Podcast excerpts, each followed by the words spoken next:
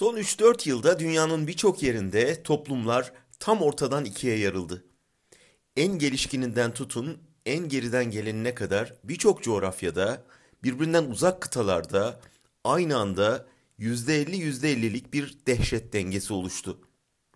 2015'te AKP oyların %49.5'ini alarak sallanan iktidarını yeniden rayına oturttu. 7 ay sonra 2016 Haziran'ında İngilizler Avrupa'dan kopma kararını oyladı.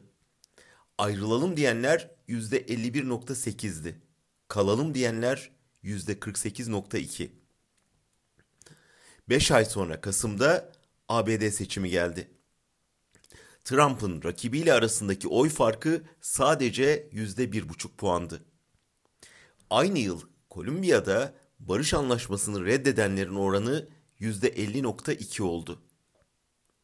Son 3-4 yılda ortaya çıkan bu keskin kutuplaşma eğiliminin başka ortak noktaları da var. Mesela çoğunda karşı karşıya gelenler yüksek eğitimlilerle düşük eğitimliler. İngiltere'de de, Amerika'da da, Türkiye'de de seçmenin daha az eğitimli kesimi üniversitelilerle kutuplaşıyor. Üniversiteli seçmenden Trump'a, Erdoğan'a, Brexit'e daha az oy çıkıyor. Bir başka ortak nokta büyük şehirlerle taşra arasındaki kopuş. Erdoğan İstanbul'dan, Trump New York'tan, Brexit yanlıları Londra'dan oyalamıyor. Onları iktidarda tutanlar genellikle metropollerin uzağında kalmış, sistem partilerinden umudu kesmiş, değişim ihtiyacındaki az eğitimli ve orta yaş üstü kesimler. Geldik en önemli bölüme.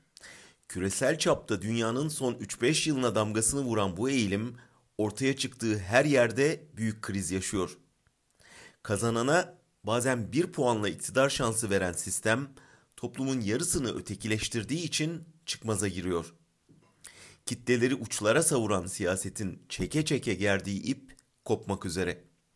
Amerika'da Trump, Türkiye'de Erdoğan ve İngiltere'de Brexit yanlıları kutuplaşmanın acı sonuçlarıyla yüzleşmeye başladı. Siyaseti kilitlediği gerekçesiyle gözden düşen diyaloğa, uzlaşmaya, dolayısıyla koalisyona dayalı kıta Avrupası siyaseti yeniden gündeme geliyor. Türkiye muhalefetinde bunun hazırlık adımlarını görüyoruz. Yaşanan sıkıntılar biraz da bu değişimin sancıları. Sancılı da olsa sonuç olumlu olacak. Hiç kuşkunuz olmasın.